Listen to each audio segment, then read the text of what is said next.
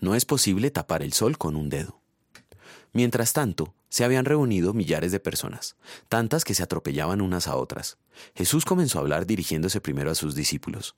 Cuídense de la levadura de los fariseos, es decir, de la hipocresía. No hay nada encubierto que no llegue a revelarse, ni nada escondido que no llegue a conocerse. Lucas capítulo 12 versículos 1 a 3. ¿Por qué Jesús nos amonesta que tengamos cuidado de la hipocresía de los fariseos?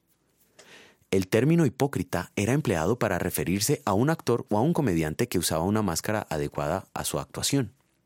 Más tarde llegó a ser usada para señalar a quien optó por vivir fingiendo ser lo que no es.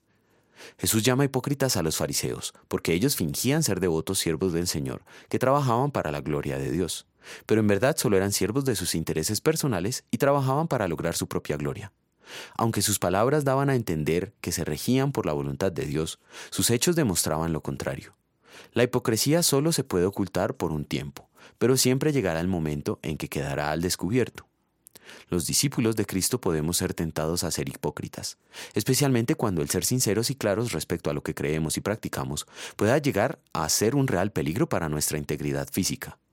Pero el Señor nos anima a proclamar la fe públicamente y sin temor, recordándonos que aunque los enemigos de la fe tienen el poder de destruir nuestros cuerpos, solo Dios tiene el poder de destruir el alma.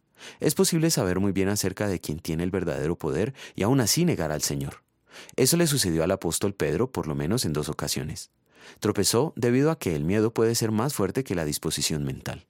Por esto, no podemos evitar ser hipócritas, especialmente frente al peligro, basados en nuestras propias fuerzas. Necesitamos el auxilio divino.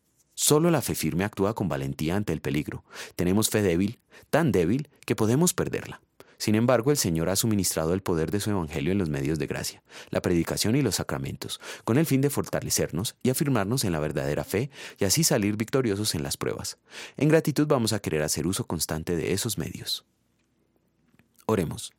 Señor, perdónanos nuestras deudas, como también nosotros hemos perdonado a nuestros deudores, y no nos dejes caer en tentación, sino líbranos del maligno. Gracias porque por los méritos de tu Hijo Jesucristo tengo la fe salvadora. Te suplico que por tu Evangelio en los medios de gracia me afirmes en la verdadera fe para la vida eterna. Amén.